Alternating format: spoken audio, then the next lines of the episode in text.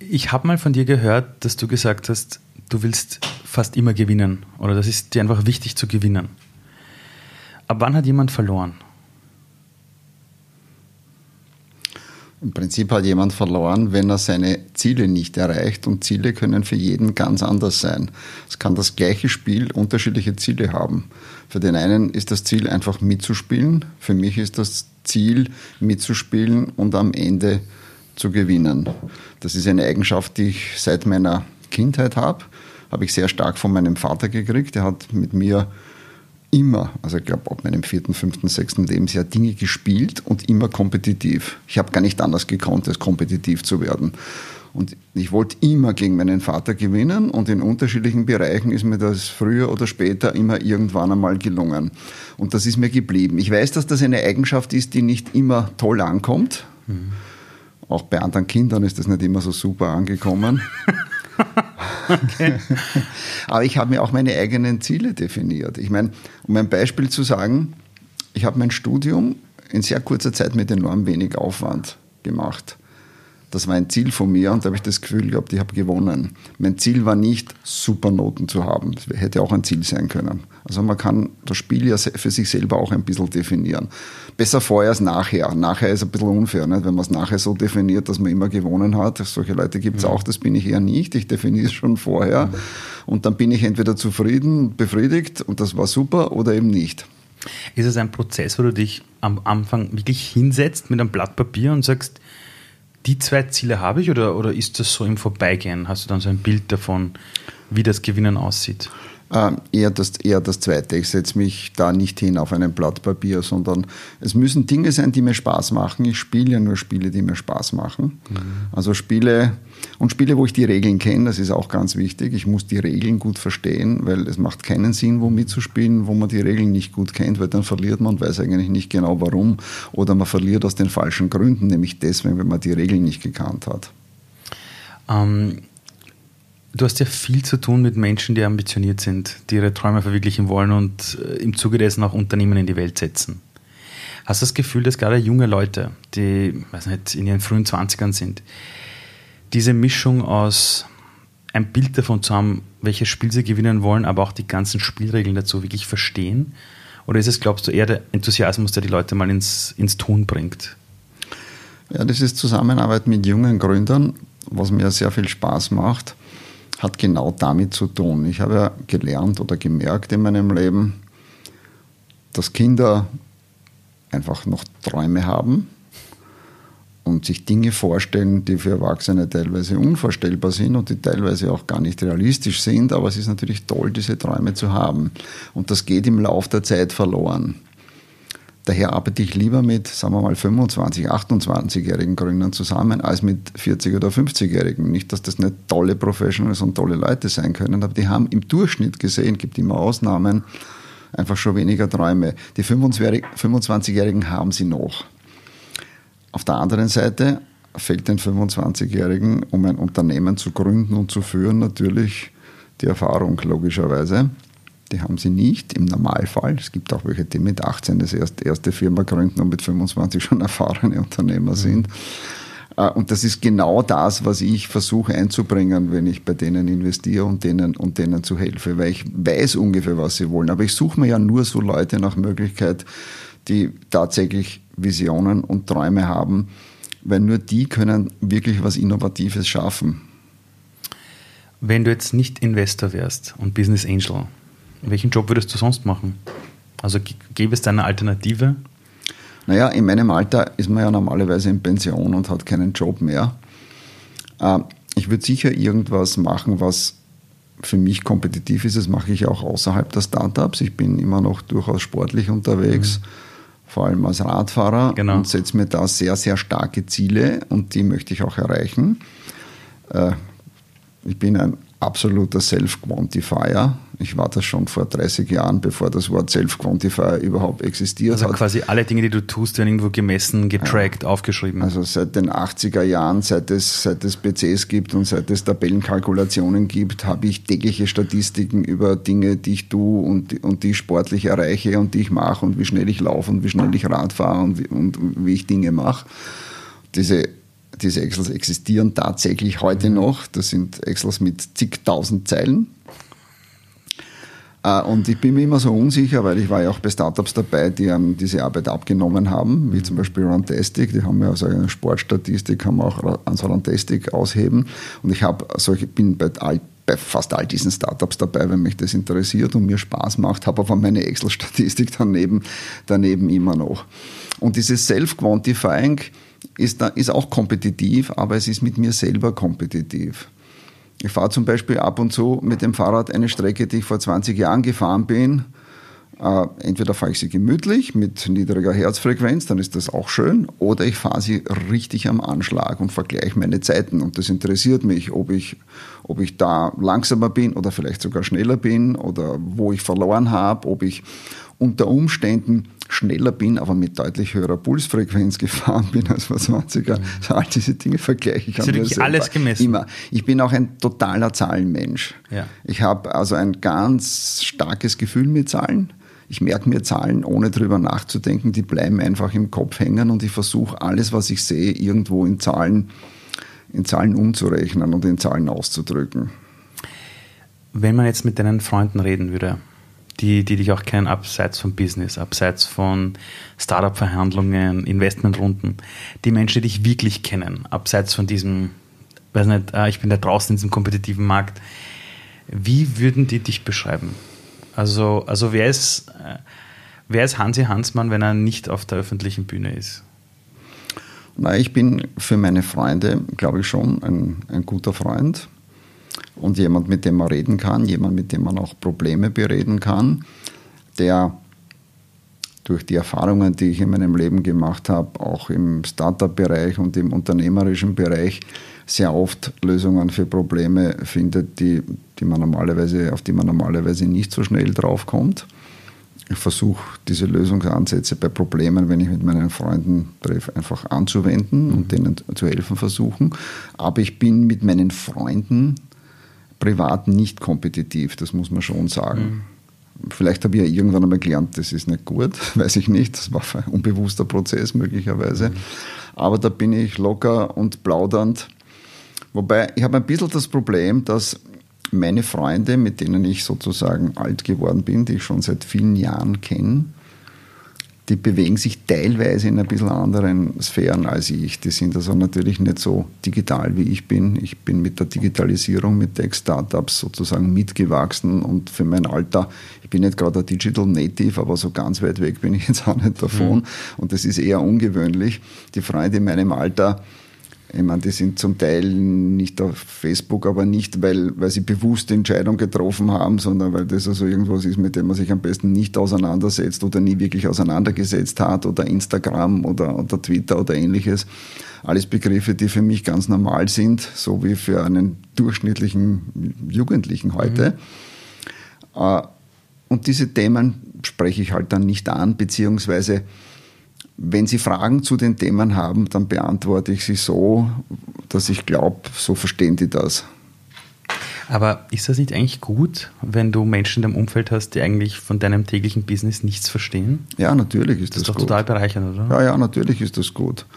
Es ist, auch ein, es ist natürlich auch eine Art von, von Abschalten, mhm. weil man eben nicht über Business redet. Ich rede auch nicht wahnsinnig gerne über Business mit meinen Freunden. Wenn Sie mich bewusst fragen, gebe ich natürlich Antworten, aber ich von mir erzähle da nichts drüber. Ich habe, als ich dich kennengelernt habe, die Erfahrung gemacht bei dir und auch in all den Jahren drauf, dass du oft mit Foundern zusammengearbeitet hast, die jetzt nicht wirklich was Fertiges hatten, sondern da gab es ein Team, da gab es eine Idee und du hast trotzdem an die Menschen geglaubt. Wie lange brauchst du in der Regel, um, um einen Founder oder ein Team kennenzulernen und für dich selber zu wissen, da mache ich mit? Da unterstütze ich, da investiere ich, da gehe ich auch den Weg mit? Also die Frage, wie lange ich brauche. Ist das so, in den ersten drei Sekunden weißt du das und denkst da, dir dann super Chemie passt oder ist das ein längerer Prozess? In den ersten paar Sekunden habe ich einen ganz starken Eindruck davon. Den versuche ich in dem nächsten Gespräch, das ein oder zwei Stunden dauert, abzuchecken, ob dieser Eindruck stimmt. Und am Ende dieses Gespräches habe ich eine relativ große Sicherheit. Natürlich kann ich mich auch malieren, mhm. aber im Großen und Ganzen bin ich da schon sehr nahe dran. So nach einem Kaffee oder Mittagessen, wo ich ein, zwei Stunden mit Foundern zusammen bin, kann ich mir schon ein sehr gutes Bild davon machen, ob die ob ich mit denen zusammenarbeiten will. Das sind ja mehrere Kriterien und die erste und, das erste und allerwichtigste Kriterium für mich ist ganz einfach, dass ich sie mögen muss mhm. und umgekehrt das Gefühl haben muss, die mögen mich auch. Aber wenn das nicht stimmt, dann gibt es ja kein zweites Gespräch und dann investiere ich auch nicht. Also auch wenn das noch so der Über-Drüber-Businessplan ist. Ganz einfach, weil ich meine, ein Startup ist ja normale Beteiligung, wo man in ein bestehendes Geschäftsmodell Geld investiert und das entwickelt sich gut und, und da braucht man halt nur Profis, die das halt richtig gut exekutieren, sondern Startup ist ja, hat sehr viel mit Innovation zu tun, sehr viel mit Freiraum zu tun, man muss Dinge einfach neu erfinden und das ist eine ganz bestimmte Art von Leuten, die das nur können. Und genau die suche ich. Und das sind üblicherweise ausgefallene Typen. Also zumindest, zumindest einer in diesem Team. Man soll eben in Teams investieren. Ich investiere in, Team, in Teams. Zwei, drei, maximal vier Leute. Aber einer von denen oder eine von denen, eine Person, muss schon eine Leader-Funktion haben. Das muss der Antreiber sein. Mhm. Und den schaue ich mir besonders genau an, weil das ist eigentlich dann mein, mein, mein Ansprechpartner dort, mit dem ich die Dinge hauptsächlich zusammen mache. Hast du das Gefühl, ein Mensch kann, wenn er sich auf so eine Reise macht, etwas, ein, ein eigenes Ding in diese Welt zu bringen? Also jemand sagt, ich möchte ein Projekt gründen, ein Verein, ein Unternehmen, ein Startup, wie auch immer. Glaubst du, dass diese Person all das, was es braucht, lernen kann? Oder gibt es dann auch Dinge, wo du sagst, du, pff, nenn es Talent, nenn es Gott gegeben, die Dinge, die sollten schon dabei sein? Oder kann man theoretisch alles lernen, was man da braucht? Nein, alles kann man nicht lernen, gar keine, das ist ganz sicher nicht ganz mhm. sicher nicht. Ich meine, zunächst einmal hängt es von der Kapazität des Einzelnen ab, von der intellektuellen Kapazität natürlich auch und auch von der, vom Energiehaushalt. Mhm. Man kann hohe intellektuelle Kapazität haben, aber einen sehr kleinen Energiehaushalt, dann funktioniert das nicht. Und umgekehrt funktioniert es auch nicht. Mhm. Also man braucht beides relativ hoch, um jetzt als Leader, als Leader ein Startup zu führen, der sozusagen nicht nur die Idee weiterentwickelt und versteht, wie der Markt funktioniert und versteht, wie sein Produkt funktioniert und vielleicht ein bisschen was, wenn er, das kann er unter Umständen lernen, wenn er keinen guten Bezug zu Zahlen hat, das kann man ein bisschen mit der Zeit lernen. Äh, und er muss noch dazu seine Mitarbeiter führen und motivieren und eine, für eine ordentliche Unternehmenskultur sorgen da braucht man schon Grundvoraussetzungen, um das zu können. Das geht nicht einfach, wenn man sagt, ich kann das alles nicht, ich werde es lernen. Das glaube ich nicht. Du hast immer wieder erwähnt, dass Startups Dinge neu erfinden. Ähm, das Leben an sich in seiner Grundstruktur ist ja etwas, wo sich Dinge ständig neu erfinden. Und manchmal sind es Menschen, die sich neu erfinden. Du hast in deinem Leben ja mehrere Karrieren gehabt. Du warst, glaube ich, der CFO, ja, der, ich im Bereich Finanzen, warst der Top-Manager, heute bist du, bist, du, bist du Investor und Business Angel. Und du hast irgendwann vor, vor eher kurzem, glaube ich, letztes Jahr war das irgendwann gesagt, dass du nur mehr in Dinge investierst, die auch irgendwo einen nachhaltigen Impact haben. Wie kam es zu diesem Sinneswandel oder zu dieser Entscheidung, dich wirklich bewusst auch dazu zu outen und zu sagen, auf das achte ich jetzt?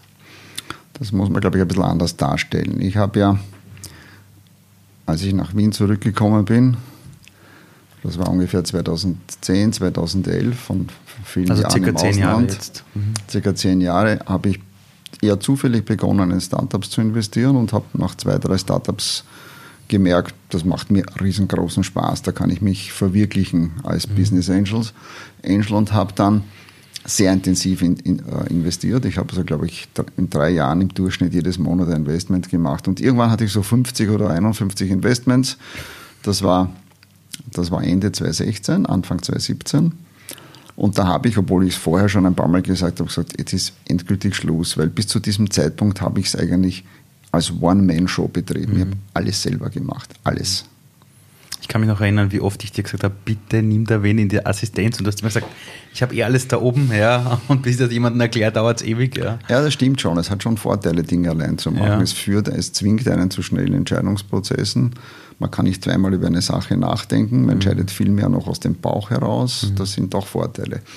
2017 habe ich dann, habe ich dann durchgehalten. Ich habe aufgehört zu investieren. Äh, ich habe das auch immer wieder kommuniziert. Und irgendwann, so nach zwei, drei Jahren, ist das auch in der Öffentlichkeit, in der Startup-Szene angekommen und ich kriege, na sagen wir mal, weniger Projekte zugeschickt. Mhm. Ich habe ja zeitlang fünf, zwischen fünf und teilweise 20 Projekten pro Woche über, auf unterschiedlichen Kanälen zugeschickt bekommen. Ich habe einen unglaublich großen Dealflow gehabt, nicht nur aus Österreich, sondern aus Deutschland oder aus anderen europäischen Ländern, aus Spanien, aus England. Ähm, das ist dann besser geworden. Und dann habe ich mir irgendwann gedacht, naja, ich habe jetzt viele Startup-Beteiligungen. Ich habe gar nicht so viel Geld. Ich habe mein Geld in meinen Startups drinnen. Und Startups können von einem Tag auf den anderen nichts, nichts wert sein. Mhm. Also meine, eine Krise wie die letzte, die Corona-Krise, war zu einem bestimmten Zeitpunkt durchaus dazu angetan, vom Potenzial her riesengroßen Schaden zu machen. Ich meine, sie macht einen Schaden auf die, auf die, auf die Startups, aber werden es vielleicht aushalten, sagen wir mal so, mhm. oder zumindest die meisten davon. Und möglicherweise kommt dann irgendwann wieder mal Geld daraus und da haben wir gedacht, was werde ich dann damit machen, sollte das passieren? Werde ich weiter oder wieder in Startups investieren? Habe gesagt, nein, das werde ich nicht, sondern ich werde nur in solche Firmen investieren. Das können auch Startups sein, die einen, die bestimmte Kriterien erfüllen.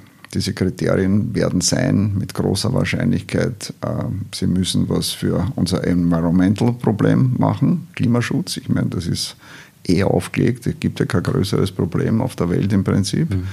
Als das und das Thema äh, von Gender Equality ist mir auch sehr am Herzen. Das sind die zwei Kriterien, wo es hingehen wird. Das kann aber erst passieren, wenn ich hoffentlich irgendwann wieder mal einen großen Exit habe Glaubst du, dass du mit dem, was du tust oder was du die letzten zehn Jahre auch in Österreich gemacht hast als Investor, ähm, eine Vorbildfunktion eingenommen hast für viele Menschen? Und das Zweite ist, war das eine bewusste Entscheidung, auch eine Vorbildrolle einzugehen? Weil als du begonnen hast zu investieren vor circa zehn Jahren, gab es keine Startups im Wort gebrauchter Menschen, auch schon keine Privatinvestoren. Ähm, war da dieser Wunsch irgendwie da zu sagen, ich zeige vor, wie es geht, um auch andere zu inspirieren? Na, am Anfang war das nicht der Fall. Am Anfang wollte ich das selber machen und einfach Spaß daran haben. Mhm. Ob das jetzt Vorbild für andere war oder nicht, war mir relativ egal. Mhm. Und irgendwann so nach ein, zwei Jahren, als ich so meine 10, 12 Investments hatte, und da haben sie mich, glaube ich, dann ausgezeichnet zum Business Angel of the Year und mhm. solche Dinge.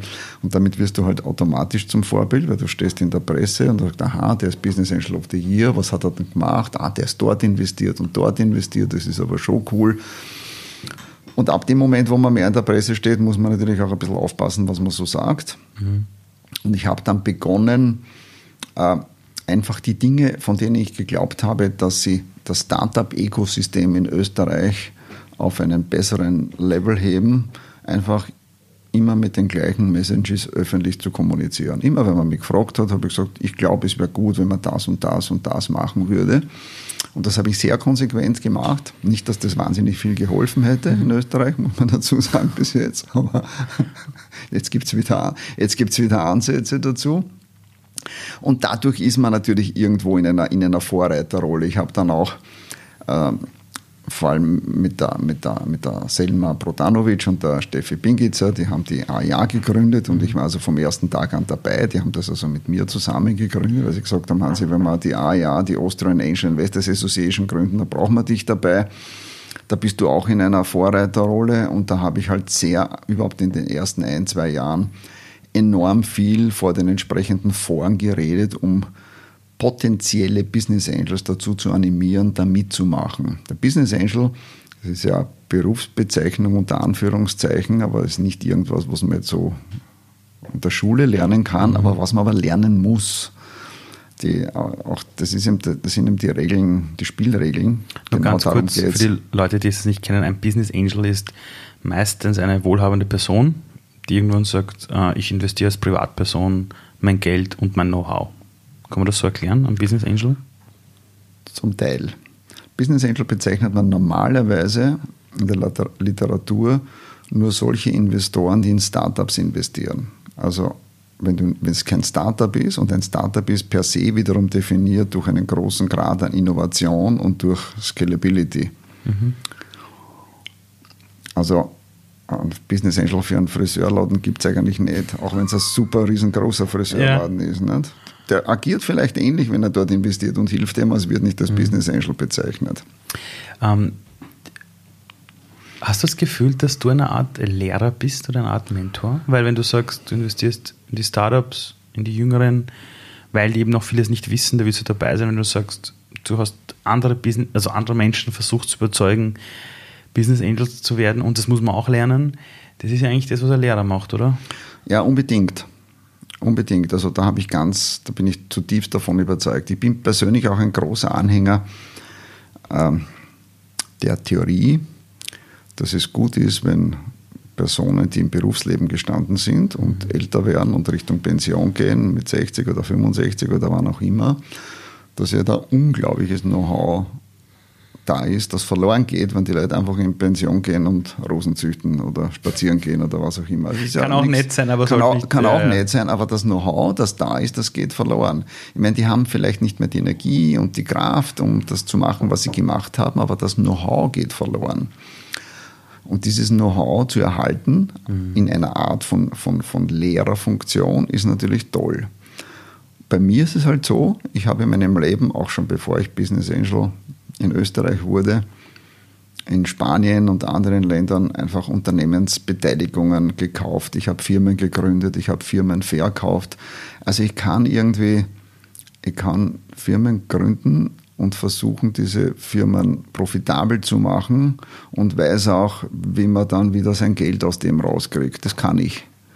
Und das ist das, was ich versuche auch weiterzugeben. Ich wende es an bei meinen eigenen, bei meinen eigenen Startups, aber bei meinen eigenen, die Startups können nicht mir, sondern sie gehören in erster Linie meinen Gründern und ich bin auch dabei. Das heißt, es ist eigentlich eine Win-Win-Situation. Wenn die Gründer genau dieses Ziel haben, und das haben sie meistens, muss man sagen, dass sie irgendwann einmal Geld verdienen wollen mit dem auch, wenn es nicht da irgendein Social-Ding ist, wo das wurscht ist, aber ich meine, ein normales durchschnittliche Startup mhm. wollen die Gründer Geld verdienen. Ich will das Spiel gewinnen. Also ist das eine Win-Win-Situation. Und sie sehen bei mir, wie es geht. Und ich helfe ihnen dabei. Und ich helfe ihnen auch nachher dabei. Ich meine, bei meinen Exits hat sich ja herausgestellt, dass die Gründer der Firmen, sei es jetzt Spock oder Runtastic oder Malsugar, mit denen bin ich ja nach wie vor sehr eng in Kontakt. Die investieren selber, die gehen selber als Business Angel in Firmen rein und die holen sich immer wieder das Feedback von mir und teilweise investieren wir auch gemeinsam in Dinge. Also das ist ganz sicher eine, eine, eine Lehrfunktion, die ich da habe und die mir auch Spaß macht. Also ich gebe eben das weiter, was ich kann. Wenn, jetzt gehen wir mal zurück in deine, in deine Kindheit. Kinder haben ja manchmal so diese Phasen im Leben, der eine sagt, ich will Astronaut werden und, und, oder einer sagt, ich will Tierarzt werden.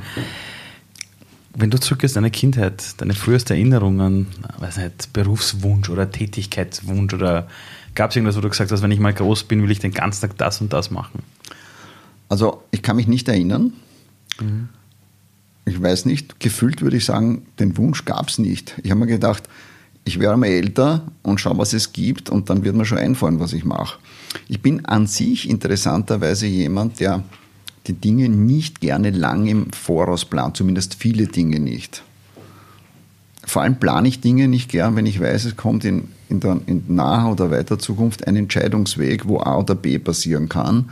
Und da überlege ich mir nicht gern A oder B, sondern jetzt, jetzt schauen wir schauen wir mal, ob A passiert oder B passiert. Und wenn A passiert, bin ich schnell genug, um zu definieren, wie ich A behandeln muss oder B behandeln muss. Dass ich mir vorher schon A und B überlege, wo ich sicher weiß, es wird entweder A oder entweder B, ist für mich vergeudete Zeit, weil ich habe dann 50 Prozent unnötig nachgedacht über den Weg, das nicht wird.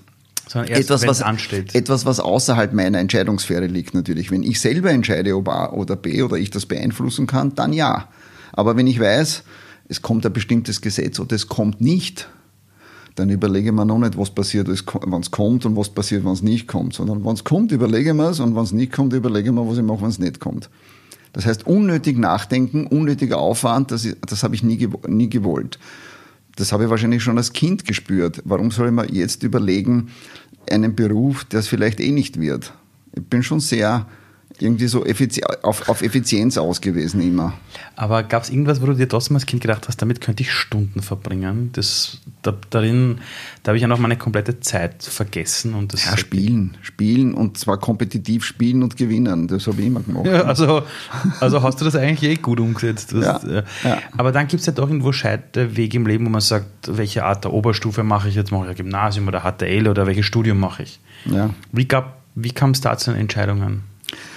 Äh, Ich habe nach der Volksschule ein, ein Gymnasium besucht in der Unterstufe, habe mich dort auch ganz wacker geschlagen, somit relativ wenig Aufwand, war ich schon ungefähr Klassenbester, aber ich wollte nicht so viel lernen eigentlich. Und mein Vater hat eine Maschinenbau-HTL gemacht und der hat mir irgendwann einmal gesagt, ja, du kannst da die Matura machen, das dauert ein Jahr länger, du hast eine zusätzliche Ausbildung und wer weiß, ob du dann studi- studieren willst oder nicht, es ist vielleicht keine schlechte Entscheidung. Das habe ich mir überlegt und habe das dann gemacht. Ich bin dann mit 15 auf eine HTL gewechselt, sehr zum Missfallen meiner Gymnasiallehrer, die alle den, die Hände beim Gesicht zusammengeschlagen haben, weil warum geht der gescheite Bur, aus dem man ja irgendwas humanistisch ordentliches machen könnte, in eine, in eine Maschinenbau-HTL sozusagen. In der Maschinenbau-HTL habe ich mich so recht, recht und schlecht durchgeschlagen. Also das, die Technik, die verstehe ich und das geht, aber das ist nicht so ganz das meine. Mit den Zahlen habe ich ja immer gut gekonnt und dadurch habe ich das eh immer so von der Wahrscheinlichkeitsrechnung immer alles ganz gut geschafft, die, die Prüfungen und diese Dinge. Ich habe später auch sehr wenig angewendet, um ehrlich, um ehrlich zu sein, weil ich habe danach eben an der, an der Wirtschaftsuni weiter studiert. Es hat vielleicht dann ganz am Anfang bei den ersten Jobs geholfen, weil diese Kombination HTL, WU-Studium, das ist schon eine gefragte, eine gefragte Kombination gewesen. Und wahrscheinlich hat es mein Denken, hat diese Technikausbildung mein Denken schon auf eine Art und Weise geprägt, die mir bei meinen unternehmerischen Entscheidungen später zugute gekommen ist. Obwohl ich an sich die, die Ausbildung, die Maschinenbauausbildung niemals in der Praxis angewendet habe. Wenn man jetzt eine Zeitmaschine hätte und zurückreisen würde zum, zum Hansi Hansmann im Alter von 14 Jahren oder 13 Jahren und den würde man an einen Fernseher hinstellen und dem ein Video zeigen, in dem er quasi dein Leben jetzt sieht.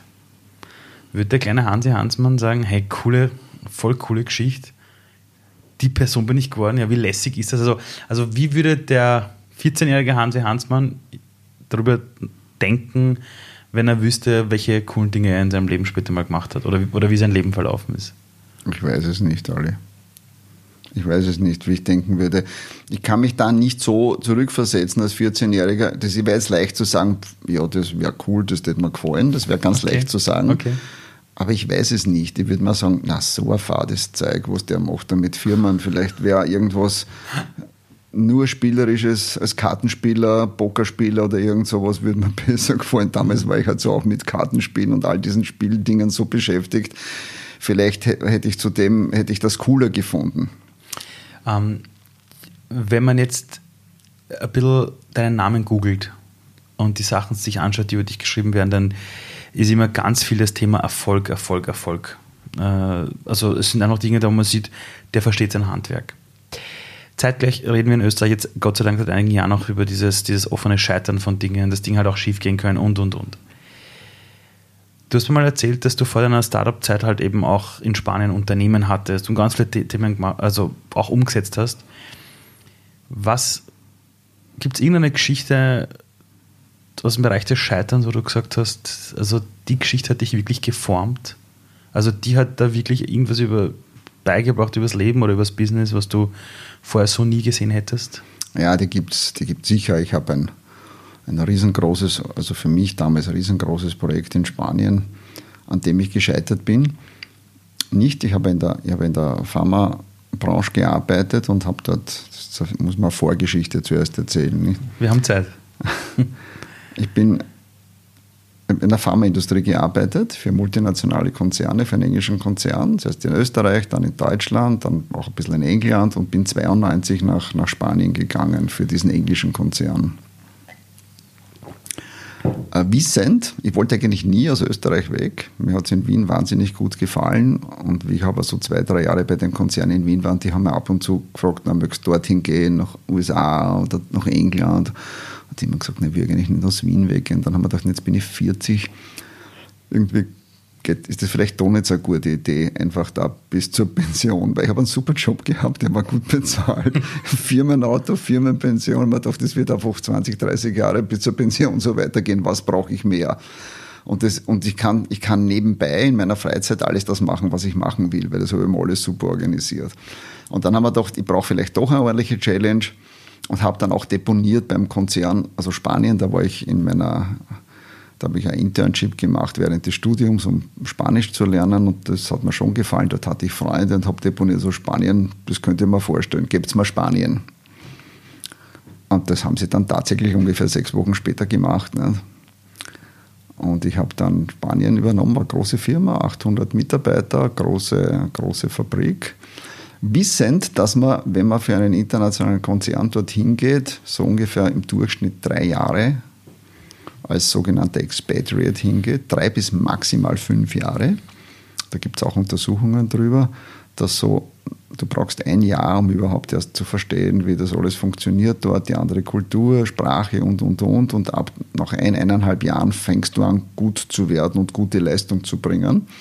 Aber so nach drei, dreieinhalb Jahren hast du, die, hast du die Spitze erreicht und das geht wieder runter. Und das ist der Zeitpunkt, wo sich genau diese Leute woanders hinsetzen.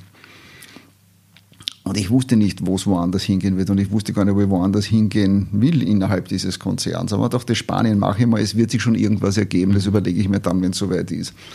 Und es war tatsächlich so, also ungefähr wie die drei Jahre um war, hat, hat man mir ein neues Angebot gemacht. Ich hätte Benelux-Länder übernehmen sollen von der Verantwortung her, Belgien, Niederlande, Luxemburg. Habe ich mir überlegt, hat mir jetzt nicht so wahnsinnig gereizt. Ich war so am Überlegen dran und genau in die Phase ist gekommen, dass mein Konzern von einem anderen gekauft worden ist. Und das hat eine riesen Opportunity für mich gegeben, weil ich das, äh, die Fabrik rausgekauft habe in einem Management-Buyout. Also sowohl mein Konzern als auch der kaufende Konzern hatten eine große Pharmafabrik in Spanien und das war mir ganz klar, dass die keine zwei brauchen, dass sie aber auch nicht wissen, was sie mit der einen machen sollen, die überzählig ist ein paar hundert Leute freisetzen. In 1995 war das. Spanien hatte auch damals wieder eine hohe Arbeitslosenrate. Das ist nicht so einfach für eine multinationale Firma. Da gibt es übrigens eine spannende Anekdote dazu. Das war während der Verhandlungen gerade ganz toll. In Spanien gibt es interessanterweise die spanische Automarke, äh, die japanische Automarke Suzuki nicht. Die gibt es nicht. Man findet keinen Suzuki. Obwohl es in den 80er Jahren des vorigen Jahrhunderts hat sehr viele Suzukis gegeben. Okay.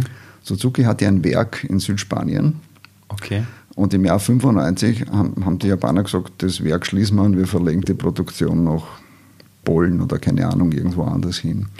Und da hat es ordentliche Demos gegeben, wie die Spanier halt so sind. Mhm.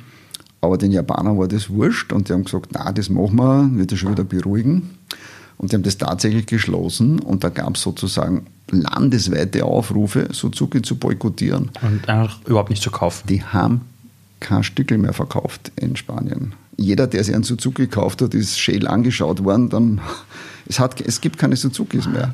Okay. Und das ist so ein Beispiel, wo sich eine multinationale Firma überlegt, okay, wenn ich so ein Werk schließe, das kann teurer werden, als ich mir das so vorstelle. Ne? Das war gerade in der Verhandlungszeit ganz gut, wie ich das mhm. Werk dann rausgekauft habe, zusammen mit zwei spanischen Partnern. Ich hätte es lieber allein gemacht, musste aber zwei spanische Partner mitnehmen. Ich verstehe es vom Konzern, die haben gesagt, na, es sollte schon ein Spanier auch dabei sein, ist vielleicht gescheit. Äh, kurze Story, die Firma haben wir acht Jahre gehabt und sehr erfolgreich weiterentwickelt als eigene kleine Pharmagruppe mit Tochterfirmen da ist schon eine sehr erfolgreiche Gruppe draus geworden und die habe ich dann eben verkauft. 2003 in Teilen, ersten Teil, 2000, ersten Teil 2003, dann 2006 und dann 2010 den Rest. Und das hat mir die Möglichkeit gegeben, weiter, weiter zu investieren. Mhm. Und in der Pharmabranche hat alles, was ich mir so überlegt habe und Plan gemacht habe, womit man, wie man Geld verdienen kann, hat, hat einfach funktioniert. haben wir gedacht, okay, wir machen das so, wir holen uns da irgendwelche alten Pharmaprodukte, die, kaum, die registriert sind, aber die alt ausschauen und kaum was verkauft wird. Die holen wir uns in unsere Fabrik, und sie ein bisschen neu aufpäppeln mhm. und schön einpacken und ist ein registriertes Medikament und verkaufen es sozusagen und bewerben es ein bisschen und geben es raus. Und dann machen wir einen Außendienst rundherum und da geben wir noch ein paar andere Produkte dazu und haben wieder eine Pharmafirma. Das haben wir jedes Jahr einmal gemacht. So. Und die haben wir zum Teil verkauft um relativ viel Geld. Damals hat jedes um ein paar Millionen Euro, damit wir wieder Geld für die große Firma haben, solange bis wir eine große Firma benannt gehabt haben. Das hat alles funktioniert. Und ich habe genau gewusst, wie man in der Pharmabranche Geld verdient. Trotzdem in diesem Prozess, wie ich sowohl die multinationale Pharmaindustrie kennengelernt habe, als auch meine eigene und die Lieferanten und diesen ganzen Bereich bin ich mehr und mehr zu dem Schluss gekommen, dass ich eigentlich mit der Pharmabranche nichts mehr zu tun haben will. Ich war dann sehr happy, wie ich dann 2003 den Hauptteil verkauft habe. Äh, und obwohl es sehr viele Möglichkeiten gegeben hat, da in dem Bereich was weiterzumachen, wollte ich das nicht mehr und habe mir andere Sachen angeschaut. Das ist damals natürlich auch publik geworden. Da sind halt Leute zu mir gekommen mit ihren Projekten.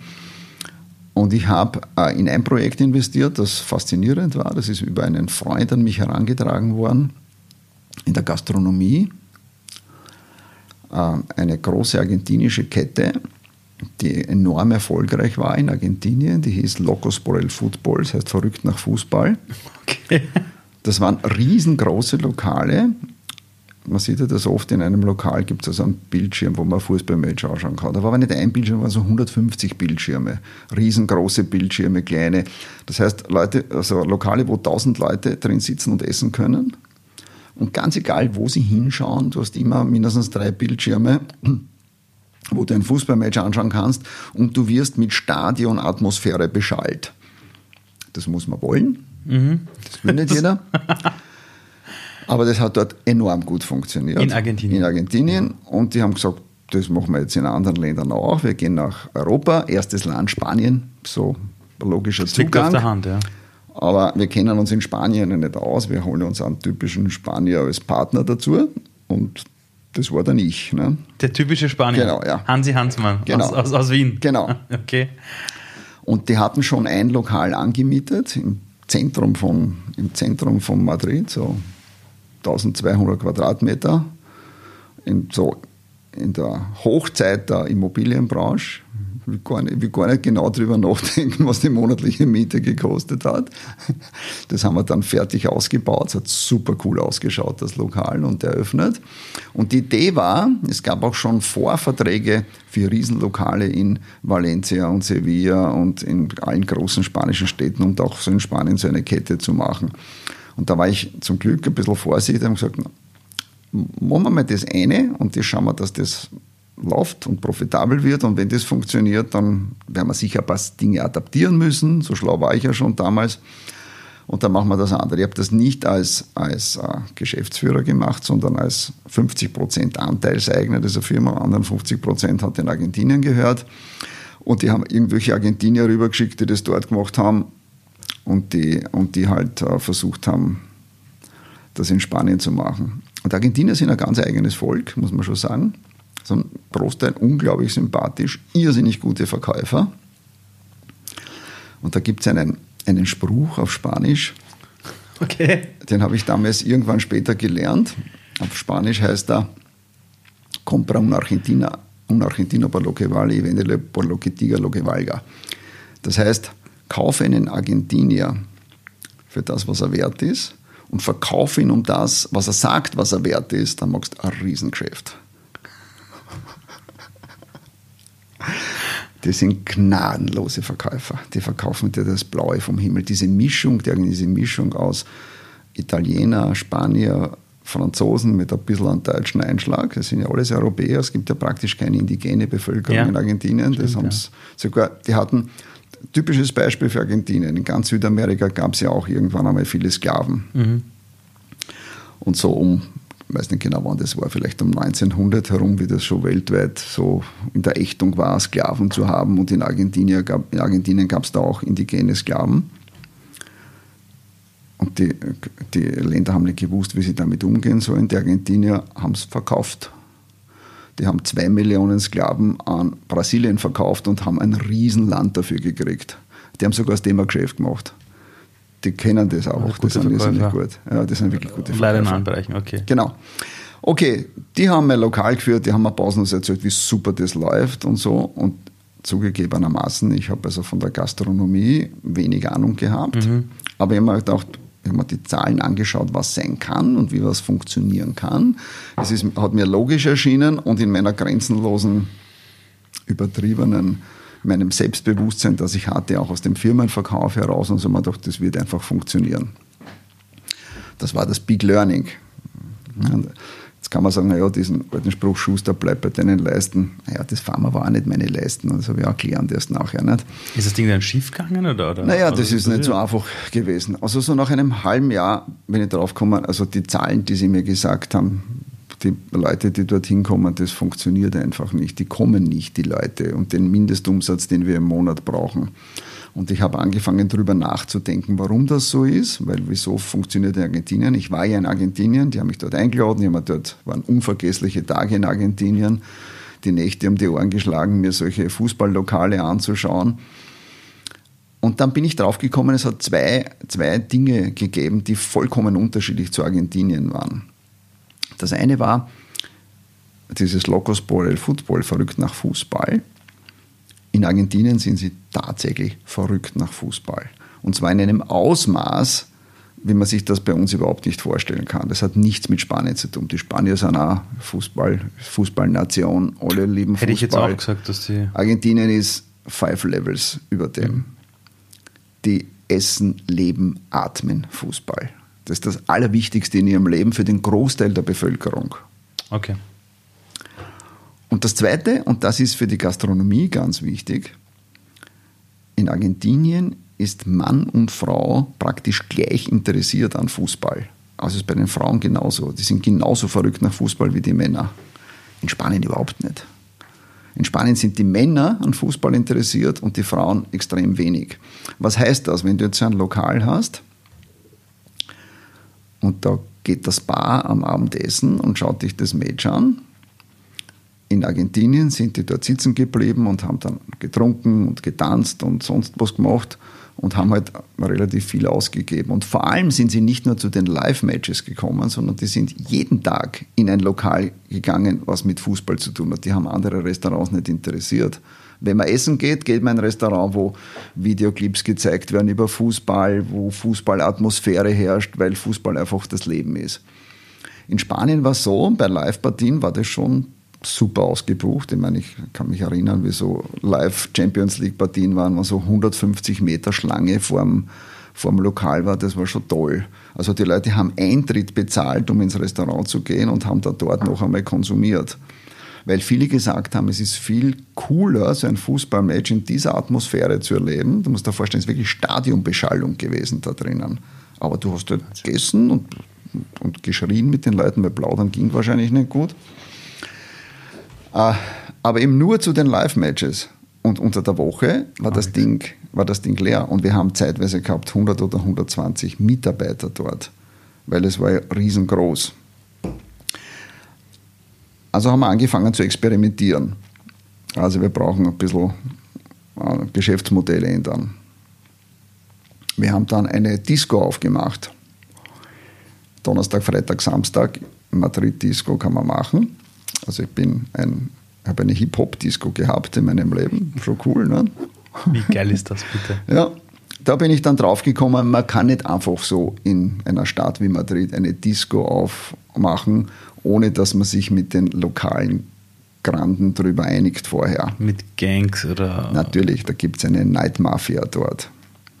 Die haben äh, kurz nach dem Aufmachen haben uns die unangenehme Leute geschickt. Schutzgelderpressung, alles, war alles da. Ne?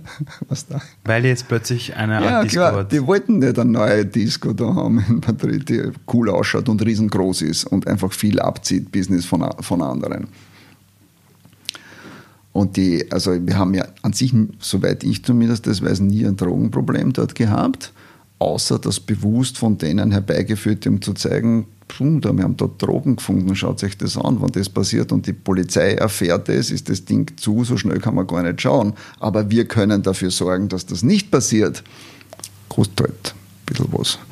Okay. Ja, das waren schon lustige Zeiten. Das haben wir auch gelöst, das Problem. Das haben wir so gelöst, es gab eine, eine Art Flying Disco in Madrid, die ziemlich in war, von einem englischen ehemaligen Profi-Rugby-Spieler, mit dem ich heute in Kontakt bin, ein bisschen über Facebook. Sehr cooler Typ, so ein zwei Meter Rugby-Spieler, so ein breiter.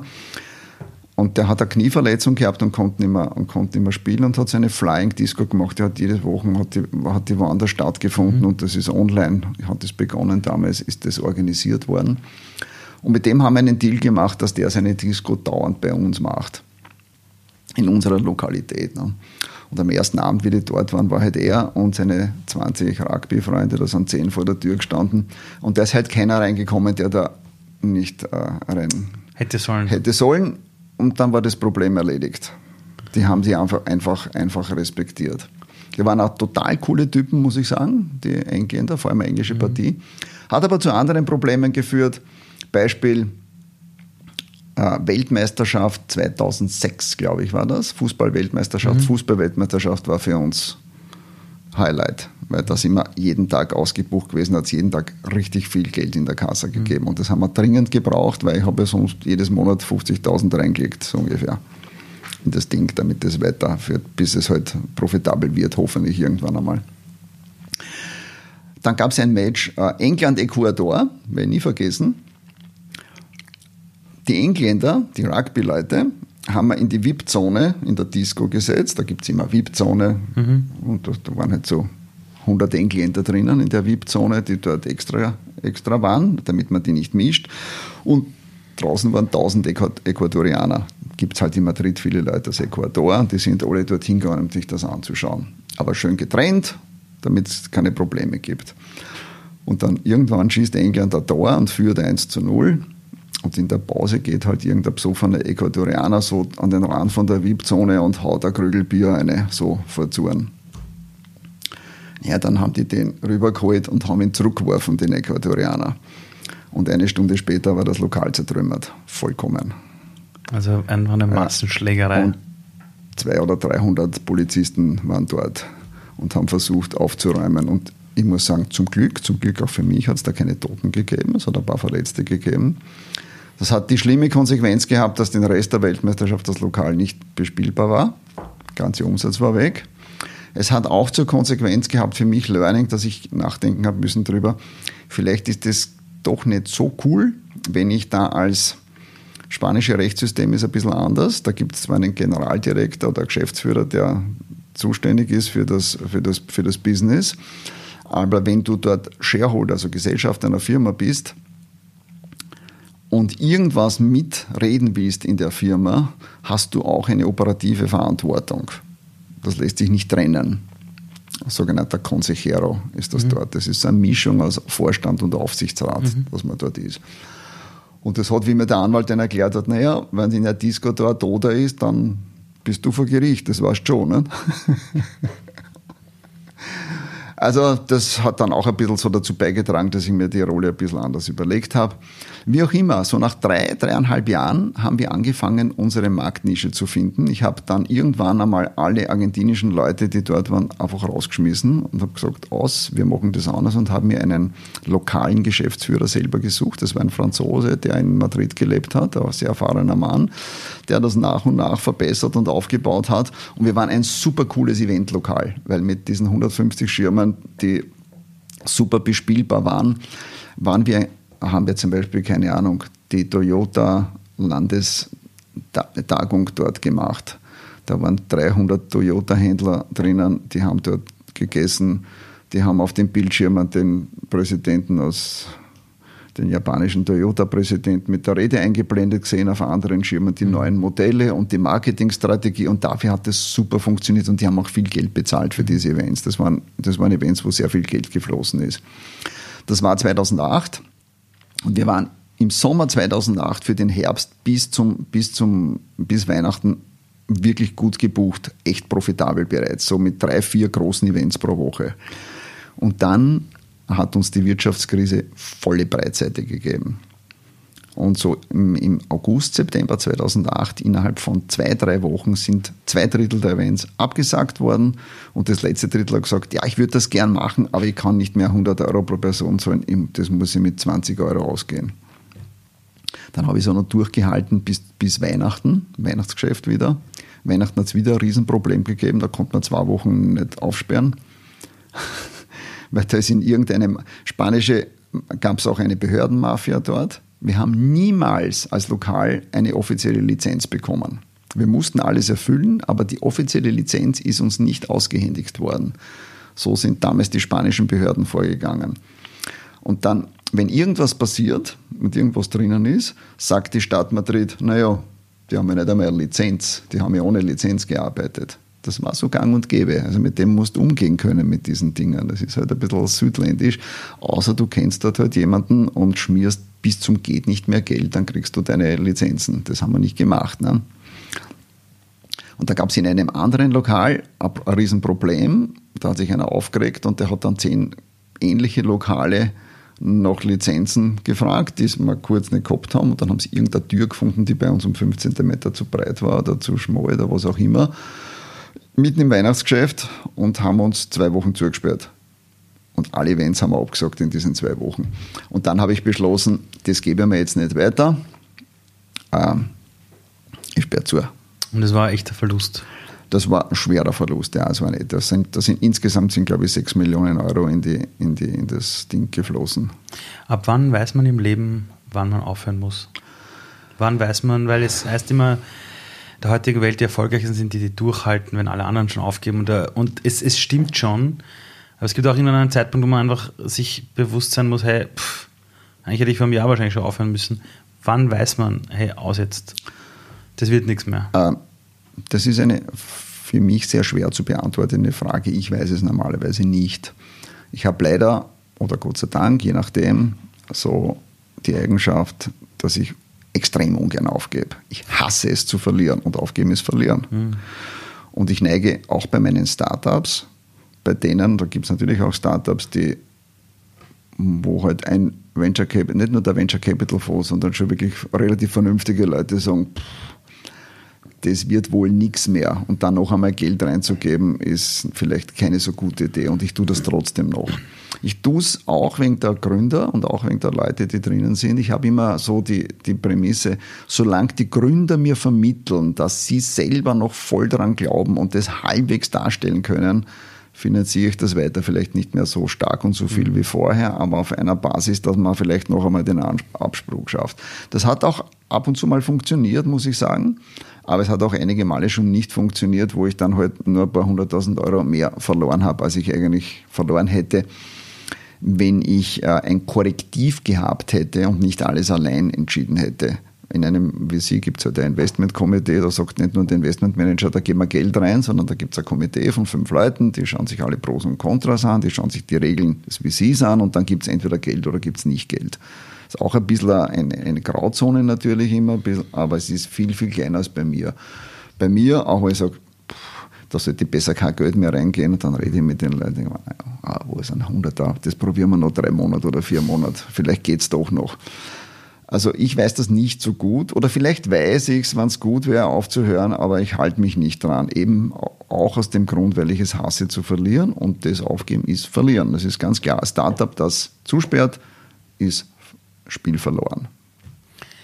Ähm, Vielleicht noch zu, ja. dem vorigen, zu der vorigen Sache, zu der argentinischen Sache, weil du ja gefragt hast, die Learnings, die man da draus mhm. hat. Ne? Da habe ich schon einige Learnings gehabt. Eben dieses, okay, es gibt durchaus Bereiche und Branchen, die ich entweder selber, selber kapieren muss und gut verstehen muss und wo ich mich im Detail auskenne, oder, und das habe ich dann bei den ein paar Jahre später bei den Grünen gemacht, wo ich einfach davon ausgehe, dass die Person, der ich, der ich das Geld anvertraue, dass das Vertrauensverhältnis so ist, dass der das erstens kann oder wenn er es nicht kann, zumindest das Potenzial hat, es zu lernen und dass es ein Vertrauensverhältnis ist.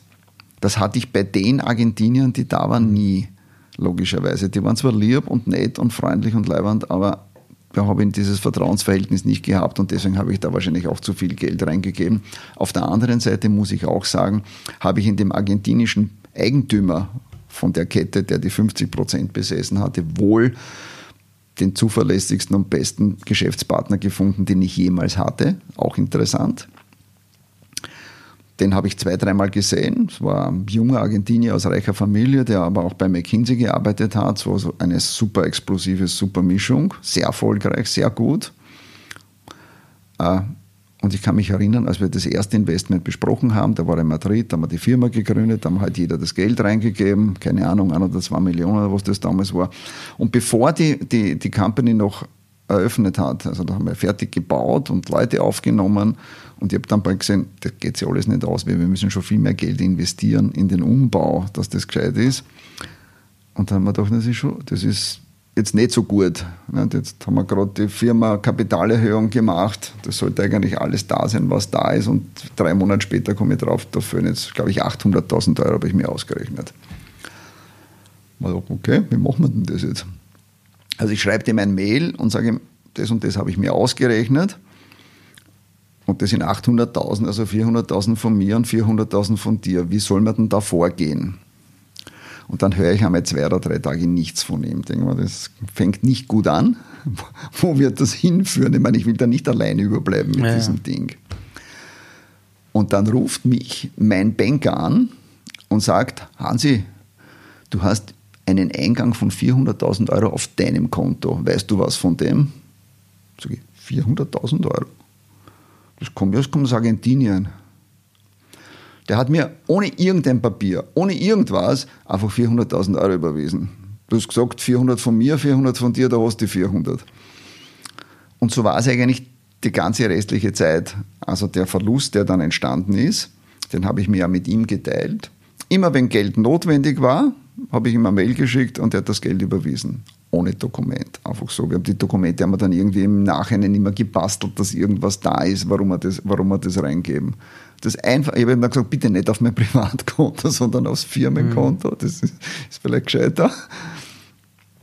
Der war ein super cooler Typ. Unglaublich sympathisch, unglaublich gescheit und der gewusst, okay, das ist eine Partnerschaft wir haben beide an das geglaubt und wollten das beide machen. Da denkt er nicht einmal drüber nach. Wenn ich das entscheide, da weiterzumachen, ist er dabei. Punkt aus.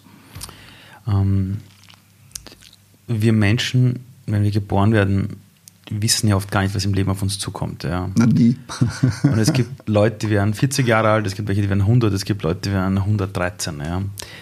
Aber eine Sache, die schon bei uns Menschen immer passiert, ist, dass wir bei anderen etwas hinterlassen. Also wenn wir aus einem Raum rausgehen, oder jemand redet irgendwann über uns, dann gibt es immer so dieses, also die eine Sache ist vielleicht über fachliche Themen, aber es gibt immer ein Gefühl, das sie bei Leuten hinterlassen. Also wenn die Leute dann über einen guten Freund reden, sagen sie, mach, so mit dem war es immer lustig oder da haben wir mal viel gelacht oder so. Welche Sache glaubst du ist es, die du bei Menschen hinterlässt? Wenn die Leute über dich reden, welche Sache ist es, wo du dir zum Beispiel, oder, oder wenn du es dir aussuchen könntest, was ist die Sache, wo du sagst, das würde ich gern einfach hinterlassen bei Menschen, die mich kennengelernt haben? Also das, was ich gern hinterlassen möchte und das, was ich glaube, im Großen und Ganzen auch schaffe, ich versuche meinen, meinen Partnern ein richtiger Partner zu sein, daher auch dieses Beispiel von dem Argentinier. Ich lasse meine Gründer nicht im Stich. Mhm. Wenn ich mit denen was vereinbare, ganz egal, ob das schriftlich ist oder ob ich das einfach verbal mit ihnen vereinbare, dann halte ich mich dran. Wenn ich sage, sie kriegen das Geld, dann kriegen sie das Geld, ob es einen Vertrag gibt oder nicht. Und ich möchte gerne, dass meine Gründer von mir diese Handschlagqualität und diese, dieses zur Verfügung stellen von meiner Zeit und meinen Ressourcen und meinen, meiner Intellektualität in der Hilfe ihrer, ihrer, ihrer, ihrer Projekte, dass die das haben und dass die das wissen.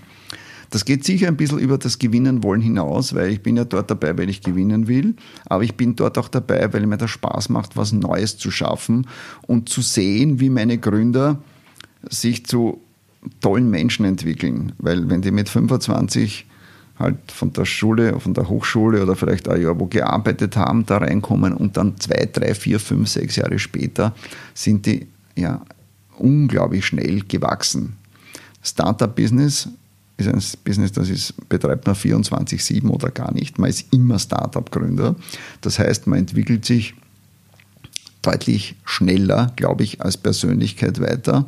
Noch dazu als Unternehmerpersönlichkeit, die immer wieder Entscheidungen treffen muss, zum Teil harte Entscheidungen, große Erfolge, große Misserfolge, als jetzt ein Normalbürger. Mhm. Und das macht mir wahnsinnigen Spaß, da zuzuschauen und da dabei zu sein. Führt auch zu Problemen natürlich, weil gerade das ist ja der Grund, warum es immer wieder mal einen Founder Clash gibt. Mhm. Weil es passieren kann, dass halt, wenn zwei, drei Gründer zusammen sind, dass die sich so in unterschiedlicher Base, in unterschiedliche Richtungen entwickeln und das ist dann auch so ein Balanceakt, den man, den man gut handeln, handeln muss. Also mir liegt wahnsinnig daran, dass ich mit meinen Gründern, denen ich irgendwann einmal das Wort gegeben habe, hey, ich bin dabei und zwar nicht als Investor, sondern als Partner. Ich helfe dir, ich helfe dir, das groß zu machen. Ich helfe dir, dass wir, und wir wollen beide erfolgreich sein. Mhm. Dass ich zu diesem Wort stehe und dass die das wissen, dass sie sich auf mich verlassen können. Das ist mir schon unglaublich wichtig. Ist das nicht eigentlich die Rolle von einem väterlichen Freund?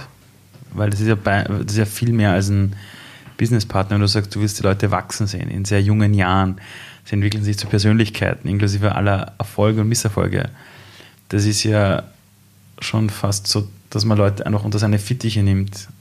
Wie eine Art guter väterlicher Freund, der sagt, ich habe da so eine Art Schutzschirm, damit die wachsen können. Ein bisschen ist es das, das entwickelt sich bei manchen natürlich so, mhm. nicht bei allen, weil das hängt auch von der Persönlichkeit des Gründers oder der Gründerin ab.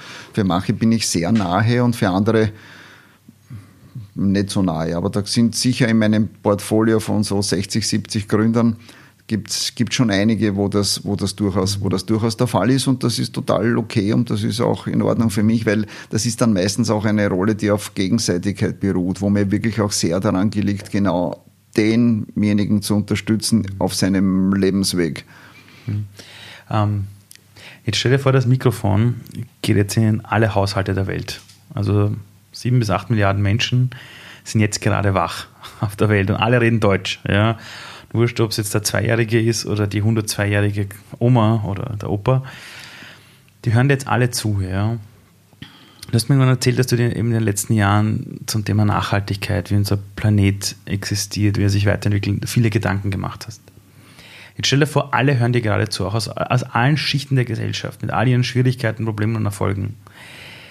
Wenn du jetzt so deine 10 bis 60 Sekunden hättest, ja, wo du irgendwas der Welt mitteilen kannst, was alle einmal gehört haben sollten, oder der eine Gedanke, den jeder mal nur einmal durchdenken sollte, welche Sache wäre das, die du jetzt der ganzen Welt mitgeben würdest? Und alle hören dir gerade zu. Das alle verstehen dich. Ganz schwer so schnell zu sagen, weil da gibt es ja unterschiedliche Ansätze. Einfach aus dem Bauch. Einfach also Bauch. zunächst einmal würde ich sagen, viele von denen, auch von denen, die dem Klima schaden, die können gar nichts dafür.